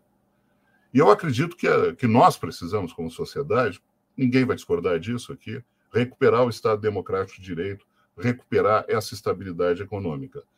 Temos um grande desafio pela frente. Né? Qual o papel do rádio, como isso vai se desenvolver, fica mais complicado ainda se a gente observar que também vivemos num momento de redefinição do que é rádio de redefinição do papel do rádio, em que, de fato, mesmo nós pesquisadores, mesmo os gestores mais avançados, mesmo os profissionais mais qualificados, nós não temos uma ideia clara de qual é o próximo passo.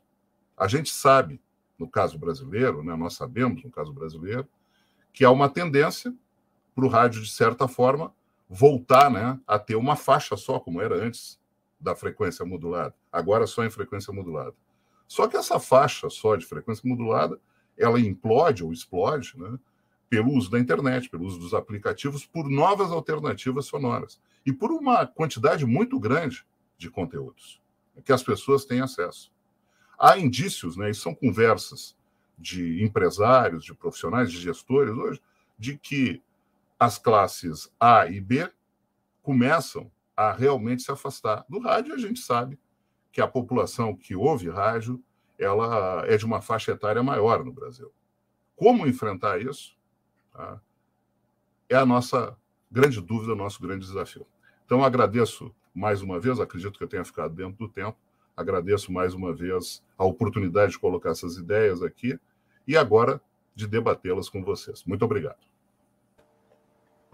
Obrigada, Ferrareto. Foi radiofônico. É, vamos começar agora o nosso debate. A plateia está muito animada ali, né? Estou vendo muita gente, pesquisadores e pesquisadoras de rádio ali estão. É, alguns ainda né, chegando por ali, mas é muito bom ver todo esse povo aí. Quero mandar um abração para todo mundo aí. Gostaria de dizer um por um quem está aí na plateia, né? Uh, mas vamos começar, eu vou, vou ler, o, o Marcelo já organizou as questões ali, mas eu vou ler de início alguns comentários aqui que foram feitos ainda, como o do professor Pedro Aguiar, lá no início, na, na fala ainda da, da Madalena, né? Nossa querida Madalena aí, um prazer estar com a Madalena aqui. Uh, o professor Pedro Aguiar falou: o episódio da ocupação da Rádio Renascença pelos revolucionários de 1974 é reencenado e mostrado no ótimo filme Capitães de Abril, de Maria de Medeiros, sobre a Revolução dos Cravos. É bela uma bela lembrança aí, né? Esse filme é maravilhoso. Uh, e também tem do professor Luan Chagas, lá da Universidade Federal do Mato Grosso do Sul, pesquisador aí da Rádio Jor também, muito atuante. Uh, acho que foi na, na, no período da fala do Manuel, né? Ele falou que é muito preocupante essa onda populista e negacionista em emissoras de rádio que estimulam a polarização exacerbada e investem nesse modelo autoritário, como tem feito a Jovem Pan, referindo-se a uma, uma rede que a gente tem aqui no Brasil, né? Uma grande rede, já, já foi, inclusive, uma rede muito importante. Né? Na época que eu comecei no rádio jornalismo, a Jovem Pan era uma, uma referência assim, né, para a gente, né, com a Jornal do Brasil, também a Rádio Jornal do Brasil. Uh, mas esses são comentários que depois também vocês estão, uh, vocês podem fazer observações sobre isso. Passo para o Marcelo para colocar as questões que vêm a seguir. Perfeito, Valci. Acho que tem um comentário também importante para destacar logo depois do, do Luan, né? que foi é, posto pelo Robson de Souza, ele fala que a emissora que assume tomar parte e se tornar uma propagandista das práticas sectárias extremistas coloca em risco a democracia. Né? Um comentário também pertinente relativo às apresentações, principalmente no caso do Manuel, né? mas também que dialoga claramente ali com a apresentação do Ferrareto. Eu queria radiofonicamente aqui destacar a participação expressiva de colegas, professores, pesquisadores, profissionais, estudantes de rádio do Brasil inteiro na nossa live. Queria mandar um abraço para Isane Mustafa, que nos acompanha de Imperatriz, no Maranhão, Álvaro Bufará, né, que vai ser papai de novo, Galvão Júnior, de São Paulo, Débora Cristina Lopes e Kátia Fraga, de Minas Gerais, Vera Haddad, Miriam Quadros, Mari Rutilli, Andrei Rosseto, do Rio Grande do Sul, o Eduardo Medit, né, nosso representante no CNPq, Karina Farias e Arnaldo Zimmermann de Santa Catarina, Luan Chagas, a Roseli Cockham, é, o Rafael Gomes, do Mato Grosso, do Mato Grosso do Sul, o Helder Lima, também participando aqui. Bruno Balacó, doutorando lá do PPG-Com da Universidade Federal do Ceará. Priscila Andrade, do Sertão da Bahia, nos acompanhando. Anderson Baltar, da Rádio Arquibancada. Os meus vizinhos aqui, João Batista de Abreu e Pedro Aguiar, do Rio de Janeiro. E um abraço também para Luana Viana, que nos acompanha de Portugal, onde está desenvolvendo parte da sua tese, sob supervisão da professora Madalena, o nosso chamado doutorado sanduíche.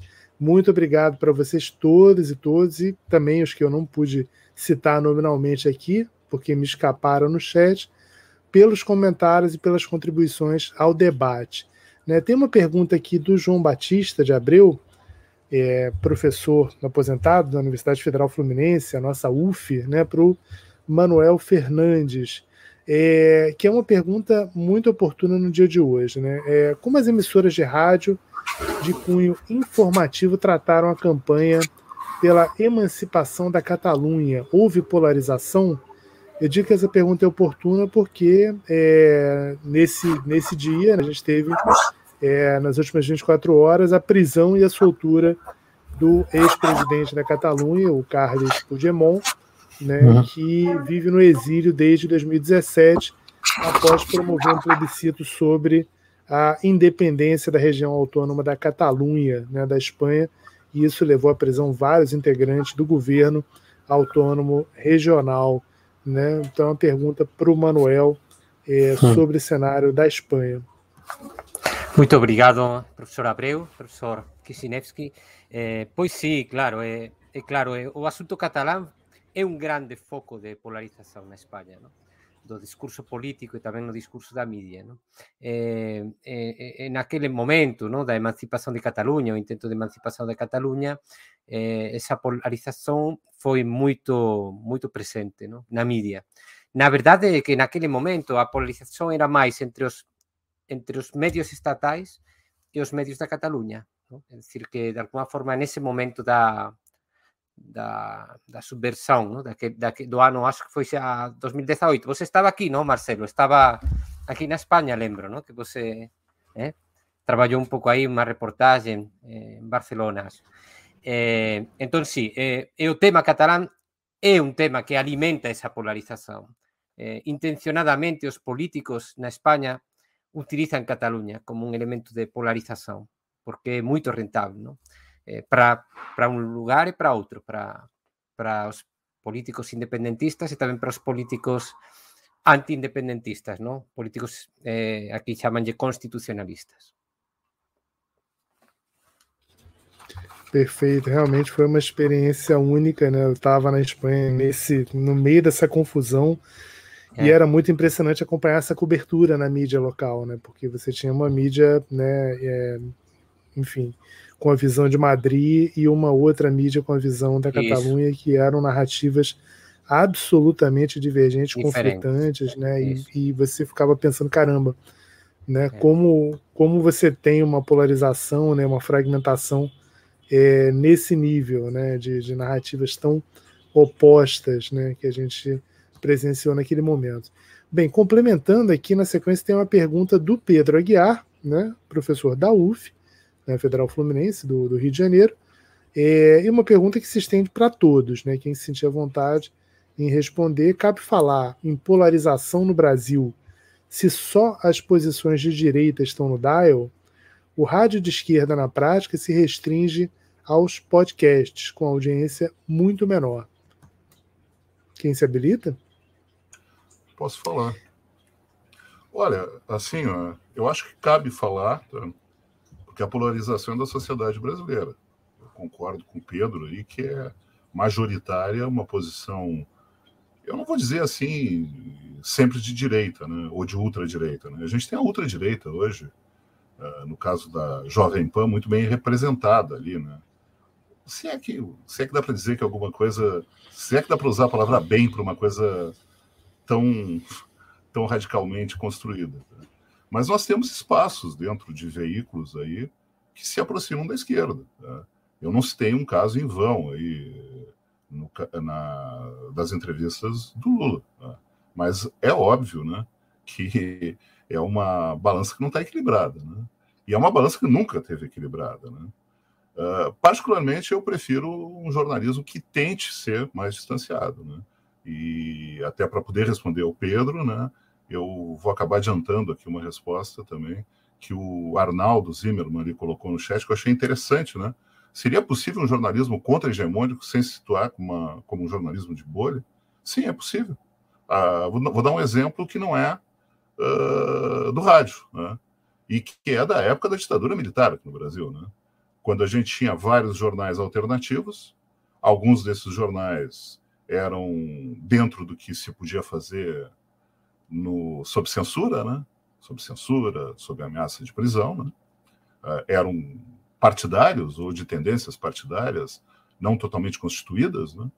e nós tínhamos também o Cojornal, o jornal da Cooperativa dos Jornalistas aqui em Porto Alegre, que agregava jornalistas de várias tendências, de oposição ao regime militar, de várias tendências, e que me parece conseguia fazer um, um jornalismo dentro do possível equilibrado. Então, é possível fazer. Vou mais longe. Acredito que, apesar de chamarem na época, né, você está a época da Valci e do Eduardo na Rádio Gaúcha. Tá? Apesar de chamarem de Rádio Havana, aqui como chamavam, tá? e de ter muita gente com posição Rádio política. Albânia, Albânia. Albânia, Rádio Albânia. Albânia. A gente era Tirana. Rádio Albânia. Ah, ah, apesar disso, fazia também um jornalismo muito bom. Aliás, uma parte da minha formação como ouvinte vem de escutar justamente essa rádio. A Rádio Jornal do Brasil também, durante muito tempo, fez um jornalismo sem ser de bolha, é um jornalismo equilibrado. E tem muita gente fazendo isso no Brasil. Tá? Eu, eu não gosto dessa narrativa que parte da esquerda constrói também, de que qualquer crítica que é feita a ela joga para o outro lado do muro, está perdendo votos nisso, inclusive. E ameaçando jornalistas, ameaçando trabalhadores que muitas vezes estão ali fazendo seu trabalho e talvez votem no mesmo candidato daquelas pessoas. Né? Então, é uma situação que dá conta também desse momento que a gente vive de radicalização. Né? Mas o, a balança sempre pendeu mais para o lado da direita, que é o lado do empresariado. Não sei se consegui responder, tá? Porque eu estou pensando em, em, voz alta, de certa forma.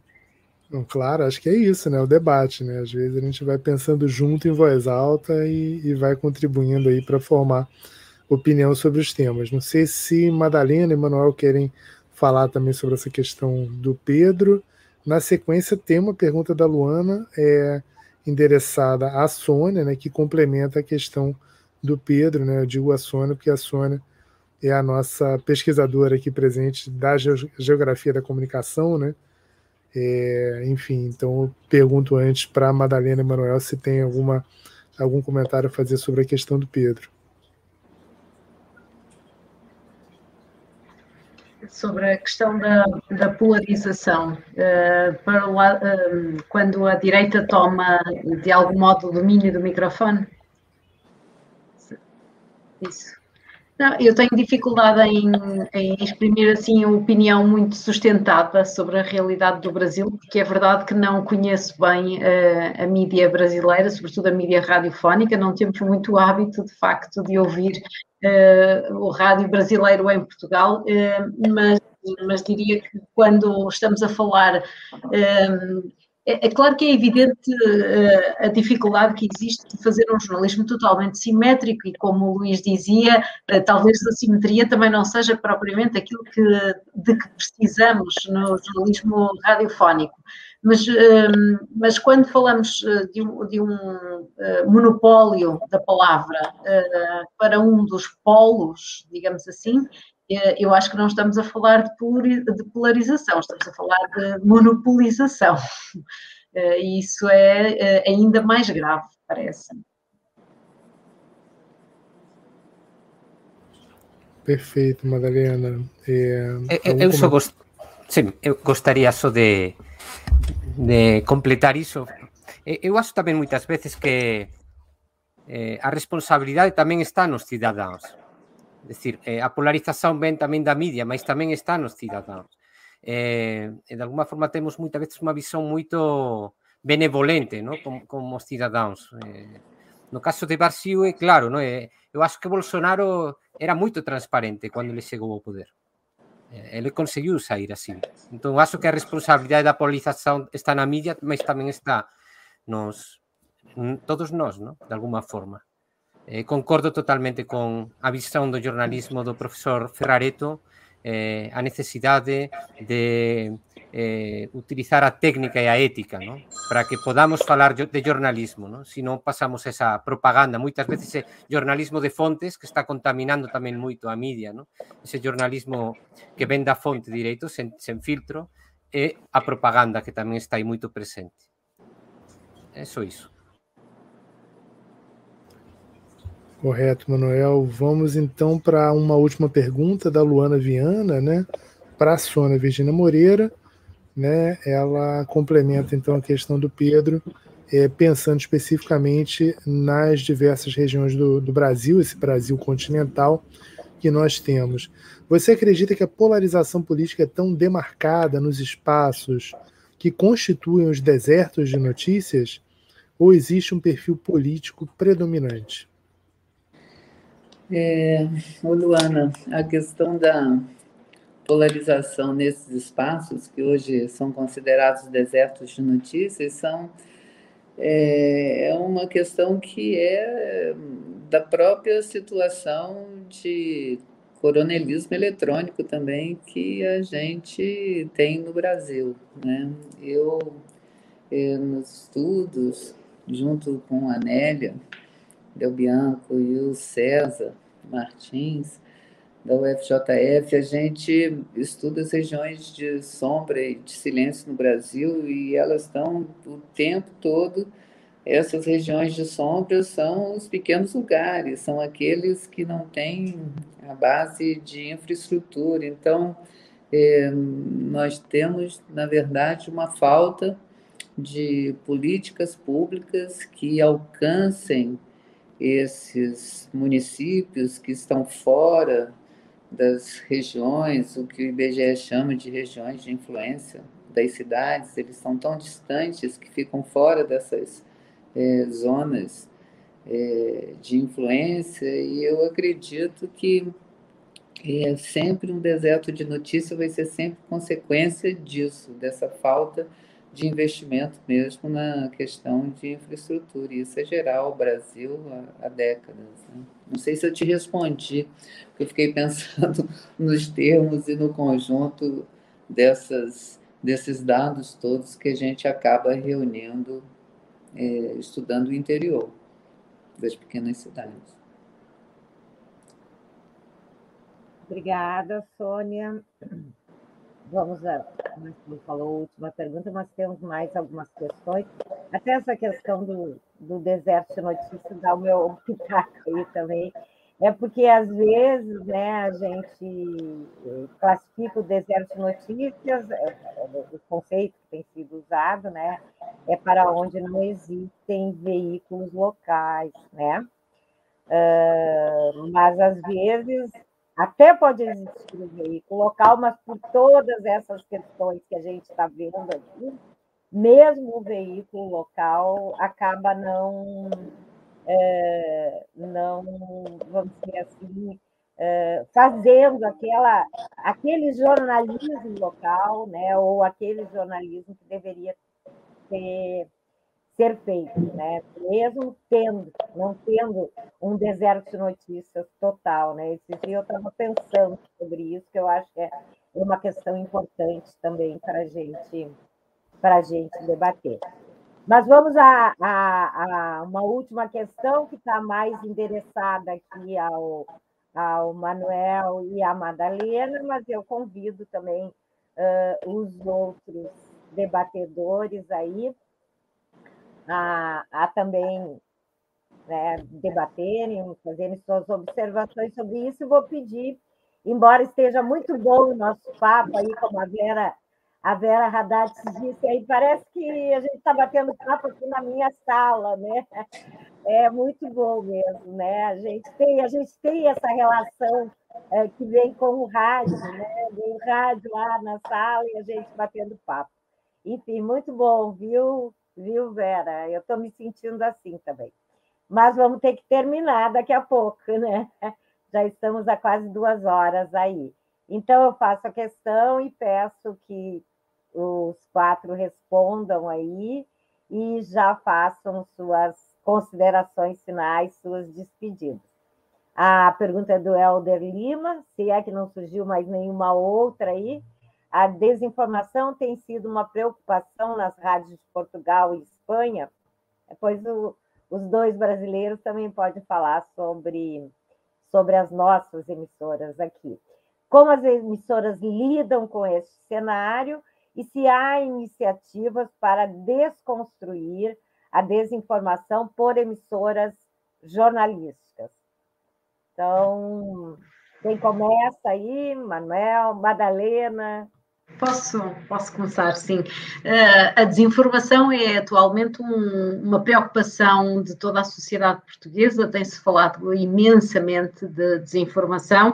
Foi, aliás, agora recentemente um assunto uh, que esteve na ordem do dia, porque Portugal uh, publicou em junho, perdão, em maio, a Carta Portuguesa dos Direitos Humanos na Era Digital e o artigo 6 desta carta diz respeito precisamente ao direito à proteção uh, contra a desinformação. Isto assim de um modo geral, na mídia em geral, portanto este é um assunto que está assim uh, em aberto no nosso espaço público, uh, até pelas confusões que muitas vezes se faz entre o combate à desinformação e a censura, porque há quem, quem diga que os mecanismos de combate à desinformação também são uma forma uh, de censura e é isso que também torna o assunto muito sensível.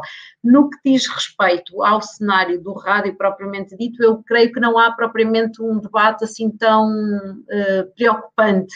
Uh, nós temos concentrado muito a, a, a atenção a estes mecanismos de desinformação no que diz respeito às redes sociais e também, obviamente, à televisão e aos jornais, mas creio que menos, ou tenho sentido menos esse debate a propósito do rádio. O que me parece que, uh, no entanto, é preocupante no cenário português, e eu um, só, só falei disso assim muito superficialmente, é que nós corremos o risco de apagar a atividade jornalística da rádio, do rádio. Uh, ou seja, estamos a fraquejar muito uh, o investimento no jornalismo no rádio. Só para terem uma ideia, em termos de números, uh, a comissão que em Portugal atribui a carteira profissional aos, aos jornalistas, nos seus números mais recentes, dá conta de que a carteira, hum, a carteira o título de, de exercício do jornalismo o mais convencional, há várias categorias, mas o mais convencional eh, atualmente, são números de hoje que eu consultei há pouco, eh, diz que há 5.438 jornalistas eh, habilitados em Portugal para trabalhar como jornalistas. E só destes 5.438, que eu sei que é uma, uma, uma, minoria comparativamente com o que acontecerá no Brasil, mas é verdade que nós somos 92 vezes mais menores do que o Brasil, portanto, isso também se reflete nestas coisas. Um, destes 5.438, dizia eu, apenas 510 trabalham em rádio. Ou seja, menos de 10% dos jornalistas portugueses fazem jornalismo em rádio. Ora, nós só temos três ou quatro ou cinco tipos de, de meios de informação que empregam jornalistas, porque eh, em Portugal, ao contrário do que acontece no Brasil, uma pessoa que trabalha em assessoria de imprensa ou em publicidade não pode ser titular da carteira profissional de jornalista. Portanto, só aqueles que estão a trabalhar efetivamente em agências de notícias, em televisão, em rádio, na imprensa, num órgão multimédia, é que podem ter um, uh, eh, carteira profissional. Se menos de 10% está no, no, rádio, onde é que está então uh, a verdadeira atividade jornalística? Na imprensa, na televisão, uh, cada vez mais no, no online, e isto é ainda mais curioso quando pensamos que em Portugal nós temos oficialmente, embora na prática eu sei que será um pouco menos, eh, cerca de 300 emissoras de rádio. Eh, em 300 emissoras só há 510 jornalistas. Isto significa uma atividade jornalística extremamente frágil. É? Portanto, eu penso que mais do que nos preocuparmos com os mecanismos de desinformação no rádio, nós temos que nos preocupar é com o lugar do jornalismo no rádio, porque só com o jornalismo é que se pode falar verdadeiramente de, de informação.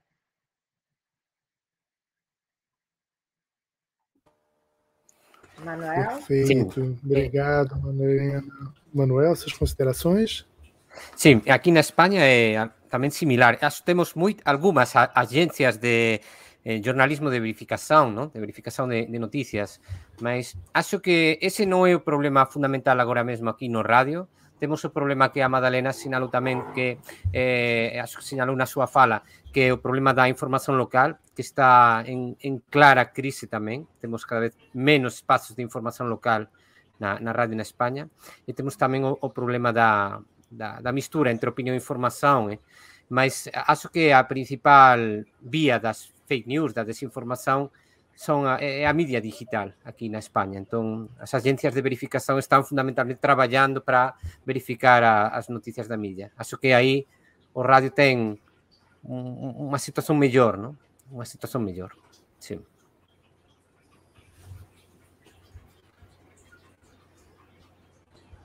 Ferrareto. Vamos encerrar com a história. É, assim, a, a a desinformação, infelizmente, ao contrário de Portugal e da Espanha, países obviamente mais desenvolvidos, muito relacionados com as nossas raízes né, brasileiras, mas mais desenvolvidos, a, a desinformação no Brasil não é uma preocupação da sociedade. É uma preocupação, muitas vezes, de uma pequena parcela da sociedade, é uma preocupação de algumas emissoras né, de rádio, de muitos jornalistas, de muitos radialistas. E tem um problema anterior, que está relacionado, obviamente, com a desinformação, que eu acredito que seja a falta de conhecimento técnico do jornalismo em rádio. Nós temos muitas emissoras em que os profissionais não têm formação até porque a formação não é obrigatória. Essa formação não é aquela, nem aquela dada pela experiência, nem aquela dada pela universidade, porque cada vez mais se tem menos profissionais com experiência nas emissoras, né? E eh, fica claro também essa questão técnica. Eu vou pegar uma comparação de algo que foi citado aqui. Eu, durante os protestos na Catalunha, eu fui ouvir rádios de Barcelona catalão, pelo espanhol, pelo francês e pelo português, a gente consegue entender um pouco. Durante os protestos no Chile, eu fui ouvir as rádios de Santiago do Chile, mais ou menos na mesma época. E automaticamente fiz comparações na cabeça, né? não cheguei a escrever nada, até porque eu não tinha os dados, não gravei essas coisas, com transmissões, essa sim, eu gravei, realizadas durante os protestos de 2013 no Brasil há uma diferença assim, fundamental entre essas transmissões, que é dar voz para os manifestantes, dar voz para os representantes dos manifestantes, dar voz para as autoridades, coisa que não aparece no Brasil naqueles protestos de 2013.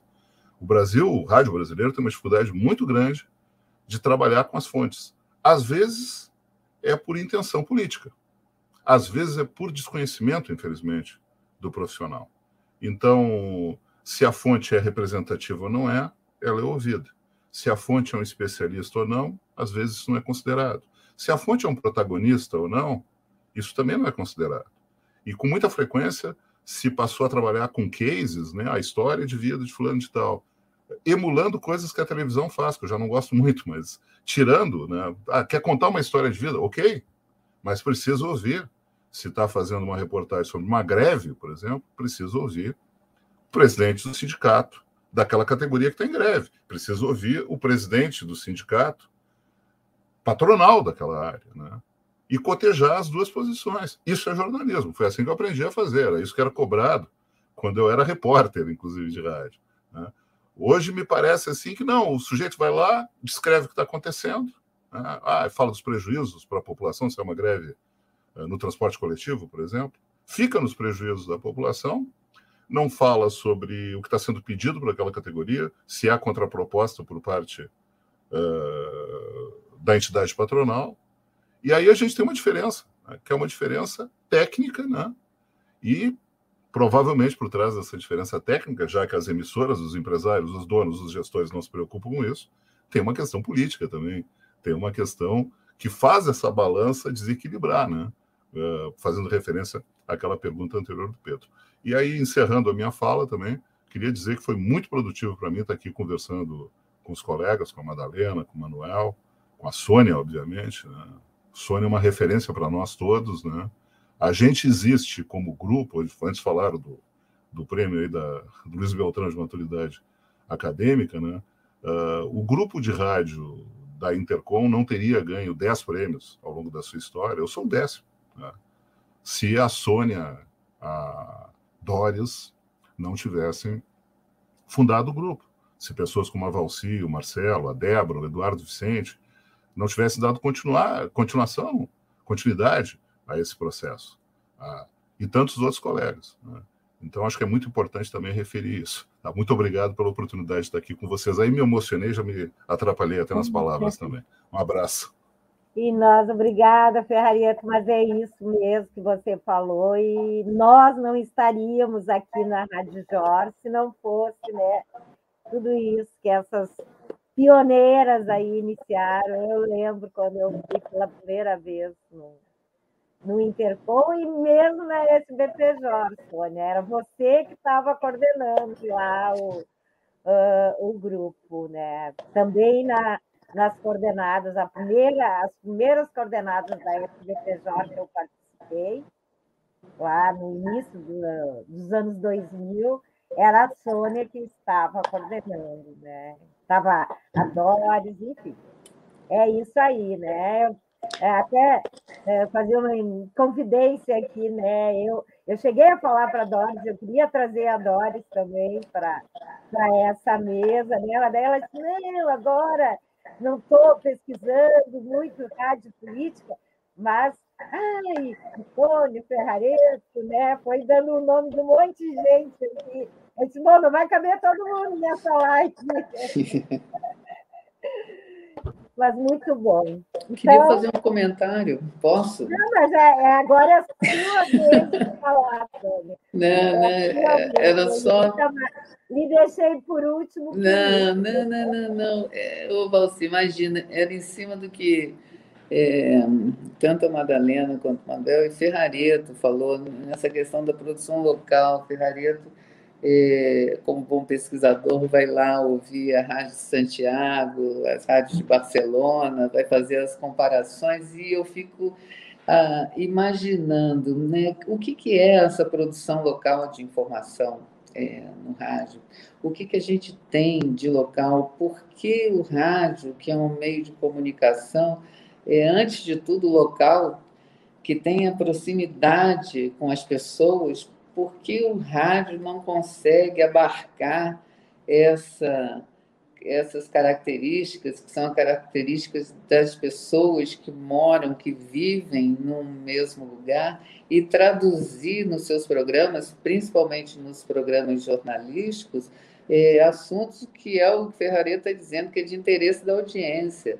É, e aí essas situações vão criando outras situações que são mais incríveis ainda, que, é, por exemplo, é, a Thaís orientando, eu sempre falo desse exemplo de cidades do interior no Maranhão, ela trabalhando com rádios cipós, né, que são as rádios de poste, é, alto-falantes é, espalhadas por cidades bem pequenas mesmo, ela foi entrevistar os ouvintes e perguntava é, para eles o, o, que, que eles achavam, o que, que eles gostariam é, de ouvir, por que, que não tinha é, notícia local.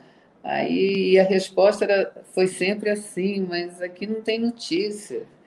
É, então, como é que alguém que faz parte de uma audiência, que mora num lugar, acha que o lugar onde mora não tem notícia? Então, acredito que está faltando também para a gente trabalhar mais isso. O que é um conceito de notícia local? O que significa você produzir notícias para lugares que são completamente diferentes, mas que são notícias locais e que atenda a essa característica, essa propriedade fundamental do rádio, que é um meio de comunicação, antes de tudo, local. No rádio, acho isso uma coisa muito muito complicada e até certo ponto triste, né? Porque a gente tinha que estar tá dando conta disso. E aí eu faço também é, a, a, a, crítica, né? Porque eu acho que nós precisamos pensar mais é, no que a gente está trabalhando como conteúdo das nossas aulas e trazendo um pouco das geografias para isso. O que, que, são as escalas? Por que, que as notícias nacionais são mais importantes que as regionais ou as locais? Né? São várias perguntas que ficou ouvindo todo mundo falando, vai, vão pipocando e acho que a gente tem que dar conta, é um desafio que nós temos pela frente. E obrigado mais uma vez por estar aqui nesse momento maravilhoso, compartilhando essas coisas todas, que é muito, muito bom. Meu querido parceiro aí, Marcelo, vamos encerrar? Vamos lá, vamos encerrar. Eu acho que foi um, foi um prazer e foi uma honra estar aqui nessa mesa com vocês todos, né? É um aprendizado, acho que para todos nós que participamos, para o público em geral, enfim. É, muito feliz e agradecido pela participação de cada um de vocês. Então, agradecer a Madalena, ao Manuel, uh, convidá-los também a fazer parte da Rádio Jor. É. O resto do pessoal aí já está na Rádio Jor, mas vocês também podem. É, vou mandar uma, uma fichinha de adesão para vocês, tá? Queremos, Combinado. Queremos ter vocês, vocês sempre juntos aí com a gente em vários debates. Então, infelizmente, né, a gente gostaria de ficar aqui batendo papo, batendo papo, falando sobre rádio, mas chegamos ao fim da live da Rádio Jor, Rádio Jornalismo, Política e Democracia. Beijo grande para todo mundo. Tá, um beijo, obrigado. Foi obrigado. Muito obrigada, foi um prazer. Muito obrigado. Um grande prazer. E ao Marcos Paulo, que ficaram aí tá. até o final com a gente. Obrigado, Beijo. gente. Abração. Cuidem-se muito. Obrigado. Um abração. Tchau, abraços. Cuidem-se. Abraçaço. Também se pode dizer. Abraçaço para todos, né?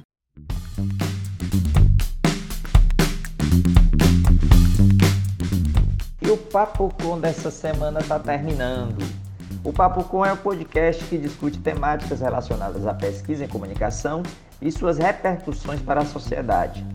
Produzido pelo Praxijó, grupo de pesquisa vinculado ao programa de pós-graduação em comunicação da Universidade Federal do Ceará, em colaboração com outros programas de pós-graduação da área. Eu sou Edgar Patrício, professor do curso de jornalismo e do programa de pós-graduação em comunicação da Universidade Federal do Ceará. Bruno Balacó produz comigo Papo Com. Ele é doutorando em comunicação aqui do PPG Com UFC. A gente agradece muito a sua escuta. E você pode enviar sua crítica ou sugestão para podcastpapocom.gmail.com. Você também pode acompanhar as novidades do Papo Com no arroba podcastpapocom. Até a próxima semana, gente!